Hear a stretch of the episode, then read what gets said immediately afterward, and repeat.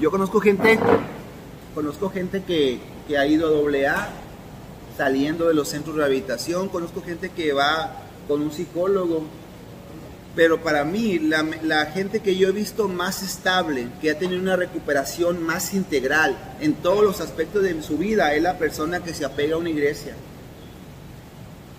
Porque hay, hay el programa, a nosotros nos dicen, el programa es egoísta y personal. O sea, mientras esté yo bien, yo eh, puedo, pues a veces no me importa cómo está mi familia, no me, no me puede importar si, si ella es feliz o no es feliz, no me puede importar, aunque el programa te dice que sí debe de ser. El programa te dice que tiene que ser feliz tu familia. Pero a la, a la gente que yo he visto mejor es la gente que va a una iglesia. He visto el cambio más drástico en ellos, desde la forma de vestir, si se vestían bien placosos y la fregada, y empiezan con su ropa de vestir. Miras a la esposa feliz. Y hay algo que no nos gusta a los adictos. Yo te puedo presumir mil cosas de aquí. Yo te puedo decir que tengo tantos años limpio, yo te puedo decir que tengo un centro de rehabilitación, que tengo carros, que tengo casas. Pero mira cómo está tu esposa. A mí no me creas. Mira, si tu esposa tiene un semblante, si tu esposa anda con una sonrisa en la cara, si tu esposa es feliz, es porque mi recuperación he llevado bien. Pero si nada más he hecho material, si nada más he crecido económicamente, nada más he crecido físicamente, pero tu esposa sigue infeliz, algo no estamos haciendo bien. Y ahí me falta mucho para lograrlo todavía. Me falta mucho para poder retribuir a Mariel y poderla ver con una sonrisa. Porque fue mucho el daño. Y, y no lo voy a reparar con, con un año y medio, dos años. Olvídate. Es una carrera larga. Olvídate que tú vas a salir a los 6, 7 meses, 8 meses. Todo va a ser miel sobre hojuelas. Si piensas que va a ser de esa manera, desde aquí te lo digo, no va a ser así. La recuperación es lenta y dolorosa. En uno, en la familia más. Porque siempre está la desconfianza.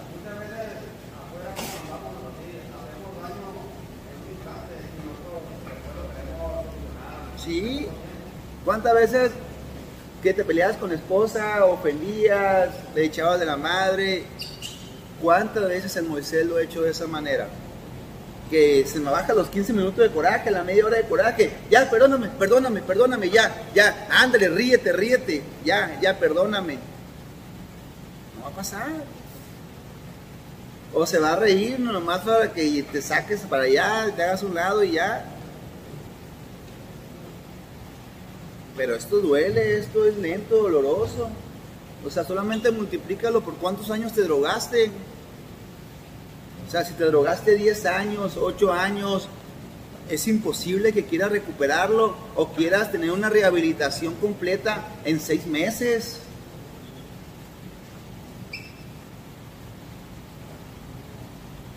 Y el que está casado, ¿qué le, ¿qué le decimos a la esposa dentro de este lugar? Sí, perdóname, ya que salgas, quiero empezar de cero. No, señor, porque la herida ahí está. No, va, no vas a empezar de cero. O sea, vas a empezar y, te van a reclamar desde el primer día. Y cada que se enoje te va a sacar a la misma vieja. O a la tercera, o las dos, o las tres, o las cuatro, o a las cinco. Es que pegarte en tiro en todos los aspectos. Oye, pues si, si la recuperación es una maruchán, güey. La recuperación no lo vas a echar agua caliente y va a estar en tres minutos. Una cosa es que te venga a ver porque te ama. Por los hijos, porque te ama. La esposa si viene a ver es porque te ama. Así es fácil. Si viene a ver es porque te ama. Pero una, ¿eh? Ahí te va. Si viene a ver es porque te ama. Pero no quiere decir que no tenga coraje. No quiere decir que no tenga resentimiento, no quiere decir que no tenga desilusión. Es como si dices, voy a comer, voy a comer, pero no voy a eructar. O voy a comer, pero no me voy a reír. O voy a estar comiendo, pero no me van a dar ganas de cagar. Cuando comes te dan varios sentimientos al mismo tiempo. Si comes, te puedes reír al mismo tiempo que estás comiendo y te puedes, o te puedes poner triste. Entonces tu esposa te ama, pero está triste. Tu esposa te ama, pero está desilusionada. Tu esposa te ama, pero otra parte de su corazón siente resentimiento hacia ti por haberla traicionado tanto tiempo. Porque desgraciadamente cuando nosotros nos internan empiezan a salir las verdades. Toda la gente que no se animaba a decirle cosas para no tener problemas conmigo, ya nomás ya no estoy. Oiga, que vecina, que fíjate que andaba con la, con la chúfula de allá. Oiga, vecino, que fíjate. No, pues si todos los días compraba droga aquí a la vuelta, dice la vecina de la vuelta. Todos los días aquí venía a comprar, pero pues yo no que yo no quiero, pues yo no quería problemas.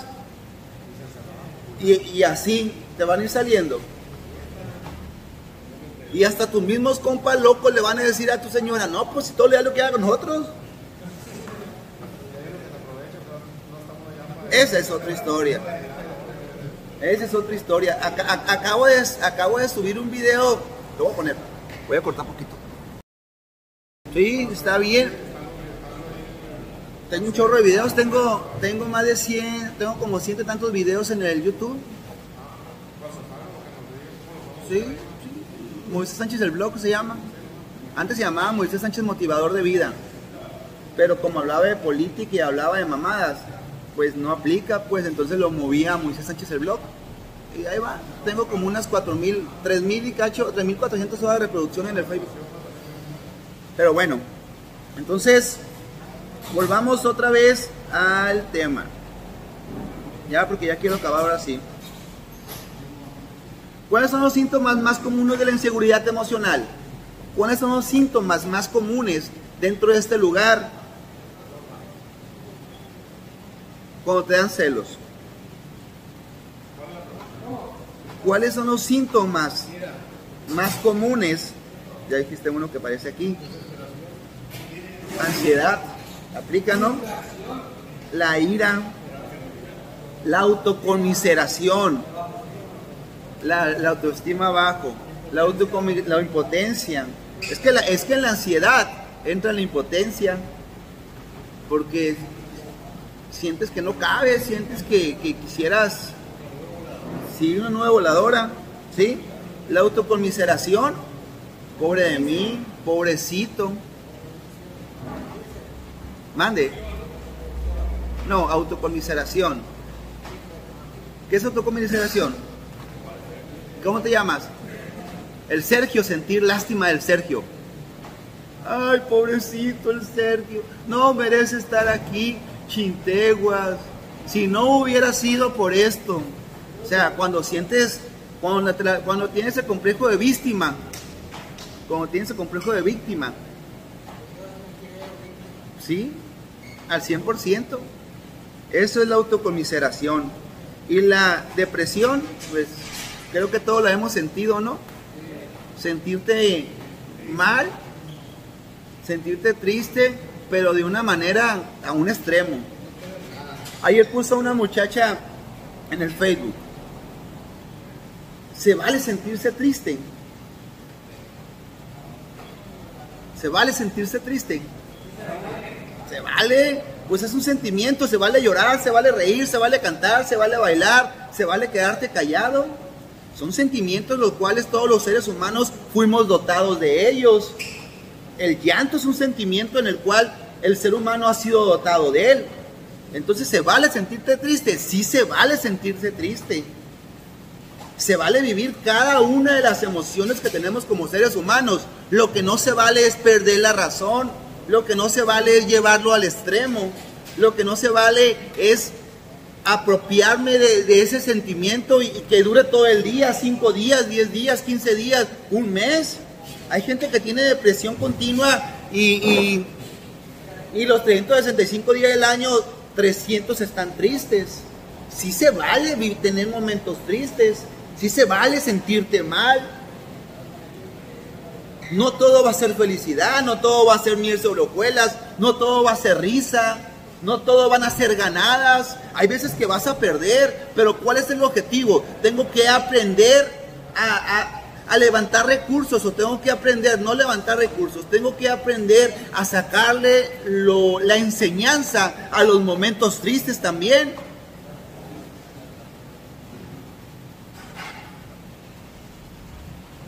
¿Quién ha perdido un padre? ¿Sí? Pero te queda el otro. Y pero ya no puedes recuperar a tu, papá, ¿verdad? No, no puedes recuperar los momentos. Si tú cambiaras, yo perdí un padre, te digo por lo mismo, mi papá ya no vive. Si tú cambiaras, ya no vas a poder estar con él, ya no te va a poder bien, no te va a poder ver bien, ¿verdad? Pero ¿quién sí? O sea, no los puedes cambiar, pues. No puedes retroceder, no puedes volver al pasado, pero puedes aprender de esa, de esa, enseñanza, de esa tristeza, de ese sentimiento, para aplicarlo en la otra persona que está. Y dosificar fuerzas. Y dar el amor a tu madre, no nada más el que tu madre merece, sino también el amor que tu padre mereciera. Entonces se vale tener momentos tristes. Y en la Biblia dice, hay tiempo de llorar, hay tiempo de reír. Y la iglesia tiene, la iglesia tiene eso que cuando hay, que cuando, cuando en la iglesia muere el familiar de un integrante, estamos contigo en tu dolor. Hemos estado contigo riendo. Ahora estamos contigo en tu dolor y te acompañamos. Porque cometemos el error de decir, no te sientas mal, todo va a estar bien. No va a estar bien porque ya no va a ser igual todo. No te sientas mal. ¿Cómo no te vas a sentir mal si estás en el velorio de un padre? ¿O cómo te sientes? Pues cómo me voy a sentir. Y, sabes que hasta pagar un pésame tienes que, tienes que saber darlo. No puede llegar un pésame y decir, todo, todo está bien, tranquilo, échale ganas. ¿Ganas de qué, güey? ¿Cómo le voy a echar ganas si, si está tu familiar y no a tumba? ¿Ganas de qué? Y muchas de las veces no sabemos ni cómo expresarnos. Entonces, ¿cómo sería? ¿Cómo darías el pésame? ¿Eh? Sí, aquí estoy. Estamos contigo en tu dolor. Sí, estamos contigo en tu dolor, cuenta conmigo. En cristianos te amamos en Cristo. Pronta resignación. Aunque tampoco me gusta mucho eso. No creo que haya pronta resignación, pero bueno. Sal y vale. Eh, dice, los síntomas más comunes de la inseguridad emocional son la ansiedad, la ira, la autocomiseración y la depresión. Estas se originan en causas que a veces parecen estar dentro de nosotros y otras veces parecen ser externas. Para hacer un inventario al respecto, debemos considerar cuidadosamente las relaciones personales que constante o periódicamente nos han ocasionado problemas. Tenemos que cuidar, ¿sí? Considerar o cuidar cuidadosamente las relaciones personales que constantemente o periódicamente nos han ocasionado problemas. ¿Qué relaciones interpersonales nos han, nos han ocasionado problemas? Las relaciones interpersonales son las relaciones entre seres humanos. Llámese de cualquier tipo. Llámese del tipo sexual con una mujer, llámese del tipo amistad con un, con un compa, familiar. Son esas relaciones. Ahora, hay que pensar cuáles son las relaciones interpersonales que me han causado problemas. ¿Con quién? socios, amigos, ¿sí? Se debe tener en cuenta que este tipo de inseguridad suele presentar cualquier ocasión en que los instintos se ven amenazados. Sí, está bien. Tengo un chorro de videos, tengo, tengo más de 100, tengo como ciento tantos videos en el YouTube. Sí. Moisés Sánchez el blog se llama. Antes se llamaba Moisés Sánchez Motivador de Vida. Pero como hablaba de política y hablaba de mamadas, pues no aplica, pues entonces lo movía a Moisés Sánchez el blog. y ahí va. Tengo como unas 4.000, 3.000 y cacho, 3.400 horas de reproducción en el Facebook. Pero bueno, entonces, volvamos otra vez al tema. Ya, porque ya quiero acabar ahora sí. ¿Cuáles son los síntomas más comunes de la inseguridad emocional? ¿Cuáles son los síntomas más comunes dentro de este lugar cuando te dan celos? ¿Cuáles son los síntomas más comunes? Ya dijiste uno que aparece aquí. Ansiedad, aplica, ¿no? La ira, la autocomiseración, la, autoestima bajo, la, la impotencia. Es que, la, es que en la ansiedad entra la impotencia, porque sientes que no cabe, sientes que, que quisieras Sí, una nueva voladora, ¿sí? La autocomiseración, pobre de mí, pobrecito. Mande. No, autocomiseración. ¿Qué es autocomiseración? ¿Cómo te llamas? El Sergio, sentir lástima del Sergio. Ay, pobrecito el Sergio. No merece estar aquí, chinteguas. Si no hubiera sido por esto, o sea, cuando sientes, cuando, cuando tienes el complejo de víctima, cuando tienes el complejo de víctima, ¿sí? Al 100%. Eso es la autocomiseración. Y la depresión, pues creo que todos la hemos sentido, ¿no? Sentirte mal, sentirte triste, pero de una manera a un extremo. Ayer puso una muchacha en el Facebook se vale sentirse triste. Se vale sentirse triste. Se vale, pues es un sentimiento, se vale llorar, se vale reír, se vale cantar, se vale bailar, se vale quedarte callado. Son sentimientos los cuales todos los seres humanos fuimos dotados de ellos. El llanto es un sentimiento en el cual el ser humano ha sido dotado de él. Entonces, ¿se vale sentirte triste? Sí se vale sentirse triste. Se vale vivir cada una de las emociones que tenemos como seres humanos. Lo que no se vale es perder la razón. Lo que no se vale es llevarlo al extremo. Lo que no se vale es apropiarme de, ese sentimiento y, que dure todo el día, cinco días, diez días, quince días, un mes. Hay gente que tiene depresión continua y, y, los 365 días del año, 300 están tristes.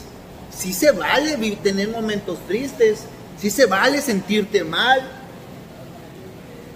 No todo va a ser felicidad, no todo va a ser miel sobre hojuelas, no todo va a ser risa, no todo van a ser ganadas. Hay veces que vas a perder, pero ¿cuál es el objetivo? Tengo que aprender a, levantar recursos o tengo que aprender, no levantar recursos, tengo que aprender a sacarle la enseñanza a los momentos tristes también.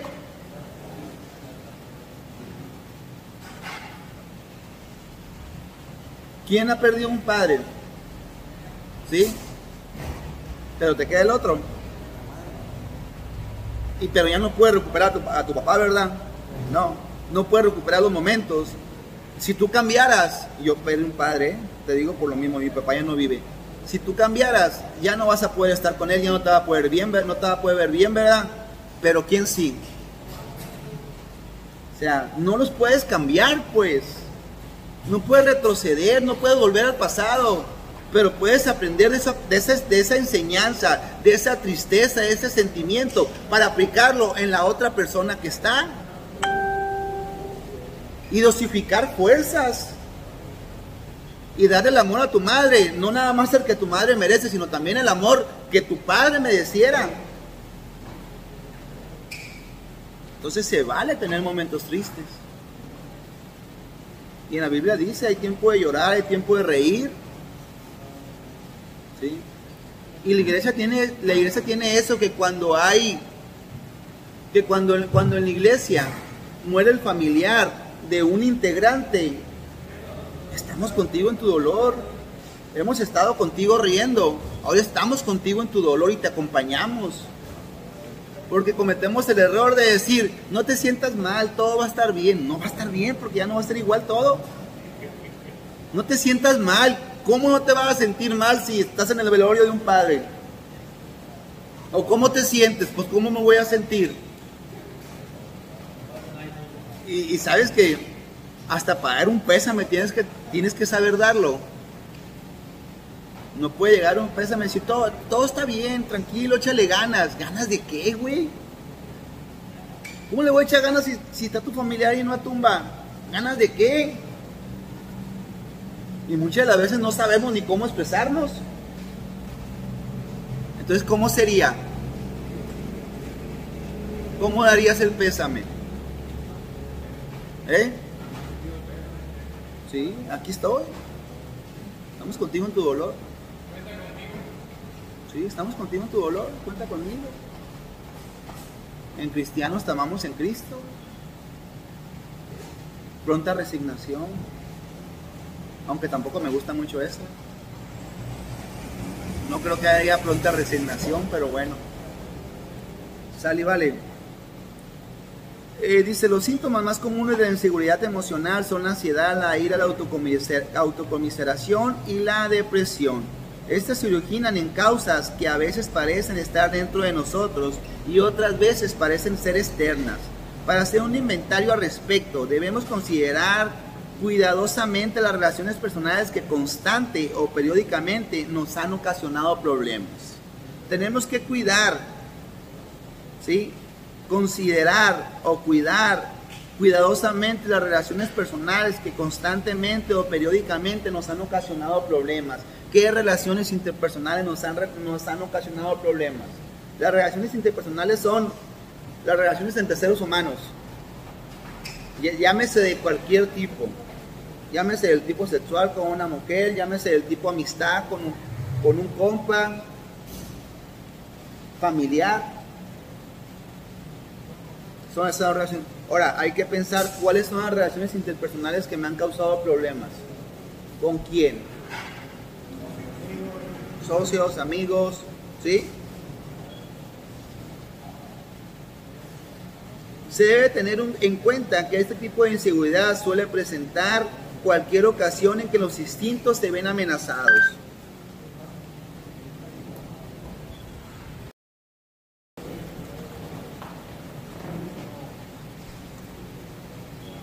Las preguntas encaminadas a aclarar este asunto pueden ser así, fijándome tanto en el pasado como en el presente, cuáles situaciones sexuales se han producido sensaciones de inquietud, amargura, frustración o depresión. ¿Cuáles? ¿Con quién? ¿Cuáles relaciones sexuales te han producido esos sentimientos? Frustración, depresión. ¿Sí? Considerando imparcialmente cada situación puedo ver de dónde yo he tenido la culpa. ¿De dónde he tenido la culpa yo? Me asedian este, estas perplejidades debido a mi egoísmo y mis exigencias exageradas. O sí, o si mi trastorno parecía ser provocado por el comportamiento de otras personas que carezcan de la capacidad para aceptar las circunstancias que no puedo cambiar.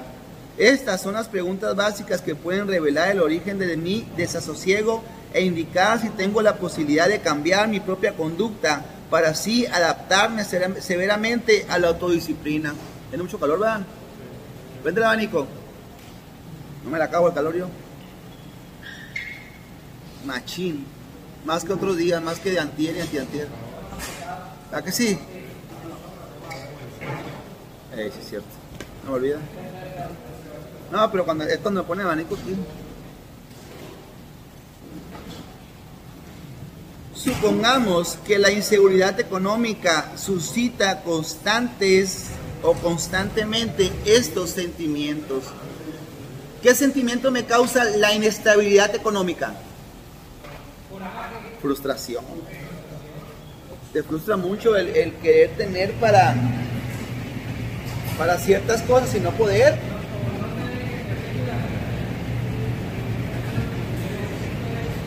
o no, o no, ¿cómo se llama? O no tener y pedirte. Tú te pides, tú quieres, quieres más.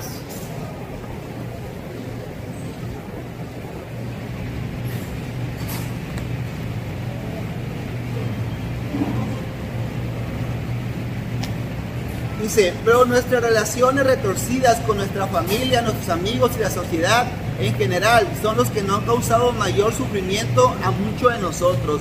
¿Con quién tengo una relación retorcida familiar?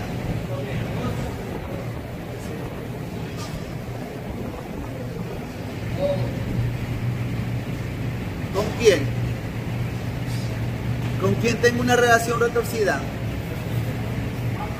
Hermanos, ¿con quién más? ¿Con los hijos? Retorcida. No creo que haya tanto conflicto con los hijos, al menos que ya estén grandes y haya problemas. ¿Con quién?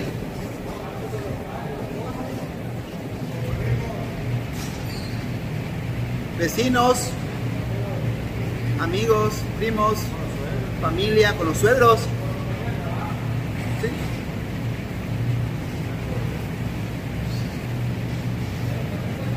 ¿Eh? Los elotes. ¿Sí?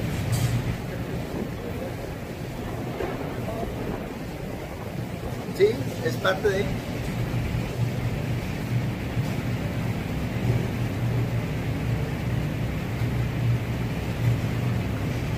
El hecho fundamental que nos hemos negado a reconocer que nuestra incapacidad para sostener una relación equilibrada con otro ser humano, nuestra egomanía nos crea dos escollos desastrosos. O bien insistimos en dominar a la gente que conocemos o dependemos excesivamente de ellos.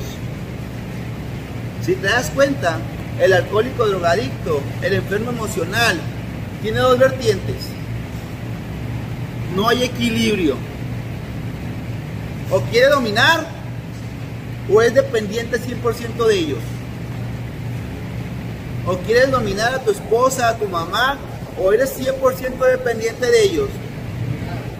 Que nos mantiene la mamá, nos da la comida, nos levanta, nos lava, nos plancha. Hay un extremo de dependencia de ella hacia la persona, pero extremosa. Aquí se batalla mucho con los familiares por eso. Aquí hay mucha codependencia. Se batalla mucho con las familias. Bien me dijiste, Se batalla mucho con la familia aquí. La familia está bien enferma, güey. Pero como a mí me agrada que esté enferma, porque estoy beneficiado de ellos, no quiero, no quiero que cambien. No quiero, ni, no quiero ni cambiar yo. Voy a hacer cambiar a mi familia. Voy a querer que ellos cambien. Porque la familia nos termina tratando como niños, como mongolos. La familia marca por teléfono, oiga, ya comió mi hijo, pues si era un desayuno ya comió. Ya, ya se durmió, pues si es la hora de dormir ya se va a dormir, oiga. ¿Cómo está? Está bien, señora. Más seguro que en la calle si está. Es que miro la almohada y miro la cama y, siento como si estuviera ahí. No, señor, están ni todos.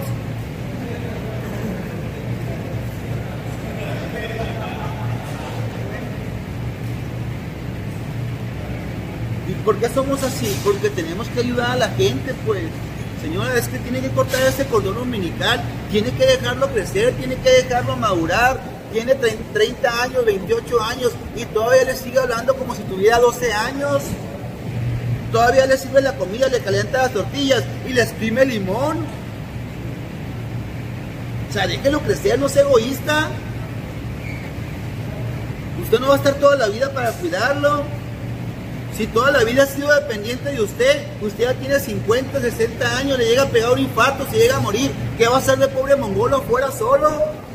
Si no sabe ni trabajar, porque toda la vida usted lo ha mantenido, le ha suplido todas sus necesidades, y si dejó de estudiar, usted le decía que no hay problema con que estuviera en la casa ahí seguro.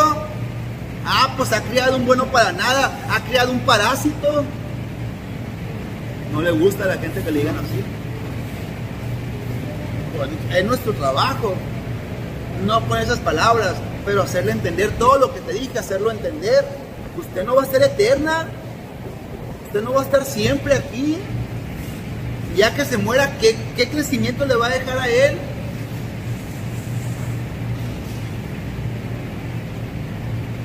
Y los padres queremos educar a nuestros hijos como si nosotros estuviéramos siempre ahí.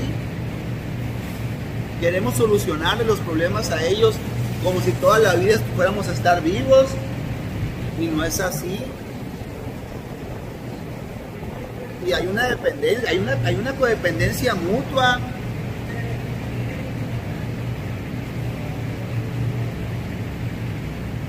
Entonces, mi responsabilidad es cortar este cordón también.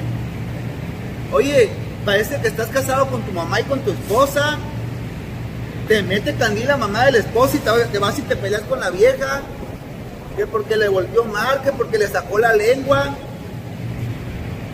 Pero como mamá chichotas te da todo, pues.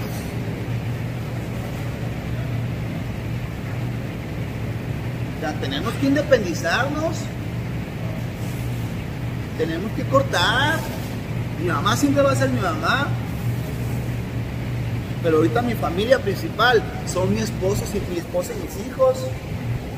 Ellas son mi familia principal, mi familia más directa. Para mí mi prioridad es mi esposa y mis hijos. Y se lo he dicho a mi mamá y se enoja, pero la verdad. Para ti, ¿cuál es tu prioridad? No, pues ustedes, mis hijos. Ah, pues para mí mis hijos.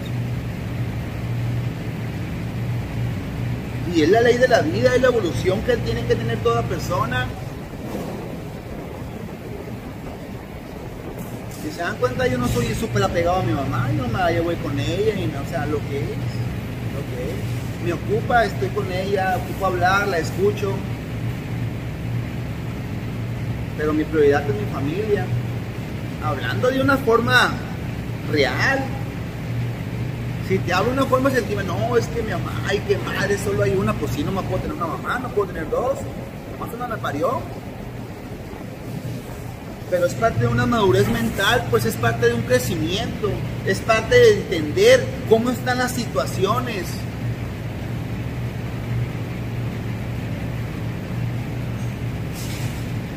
No nos gusta tocar esos temas, ¿por qué? Porque somos 100% emocionales, somos bien sentimentaloides. Pero para ti tu prioridad es tu esposa y luego tu mamá. Así de fácil. No debes de permitir que tu madre te mete problemas para, para, ¿cómo se llama? Para ponerte mal con tu esposa. ¿Con quién vives?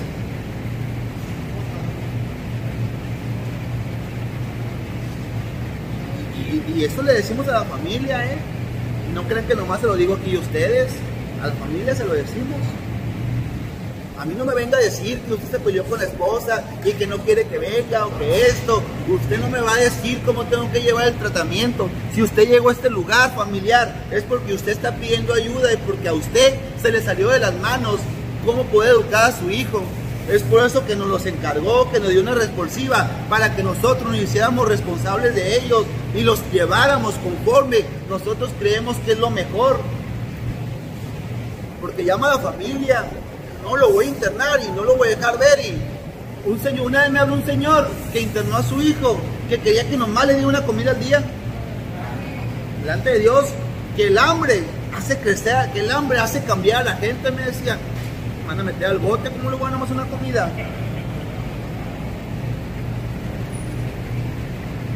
Y así. Oye, es que a mi niño no, no, no le gustan, no le gusta el pollo. No le gusta porque usted le dice que no le gusta y porque nunca le daba, pero debe de comer pollo, pollo para que veas que va a comer pollo. Aunque sea pollo Pokémon.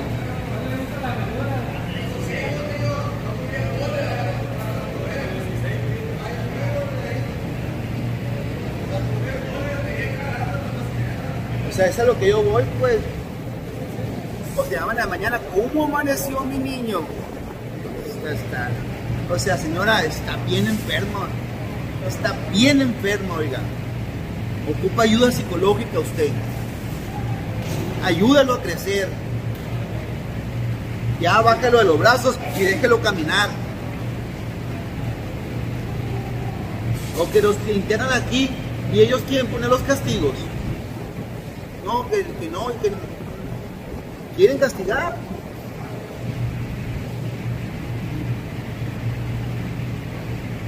Pero es parte de la enfermedad llamada codependencia. Una enfermedad bien perra. Una enfermedad que, que hace que, que yo voy a pensar que si yo no estoy contigo, tú no vas a poder ser ni humano, loco, porque te quieren tratar como niño.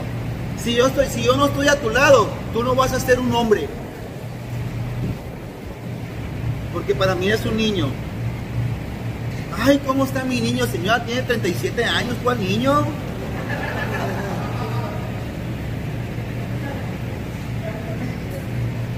Ay, mi niño, ¿cómo es, señora? Ya es mayor de edad. Tiene 10 años drogándose. Ya, trátalo como un hombre. Exíjale cosas de un hombre, no le exija cosas de un niño.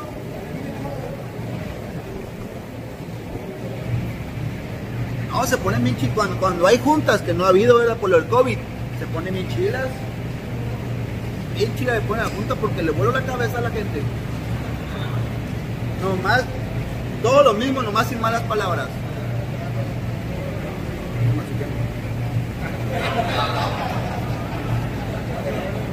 ¿Cómo? ¿Cómo alguien va a decirme cómo educar a mi niño si yo lo parí? Pues sí, pero la regó toda la vida, oiga. Mire lo que ha creado, ha creado un monstruo, un engendro.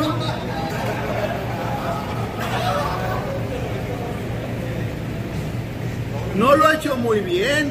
Y un monstruo, oiga. Me doy cuenta que estoy viendo a Luchi. Los gremlins. Cuando les cae agua, imagínate un gremlin cuando le cae agua. Colgado el abanico. Hey, esta es cura, esta es cura para los que ya estamos rucos. Hey, levante las manos, ¿quién no, quién no ha visto la película Gremlins? Ah, no. Ah, bueno, entonces sí. Pero es una película viejísima, papate que arriba el abanico.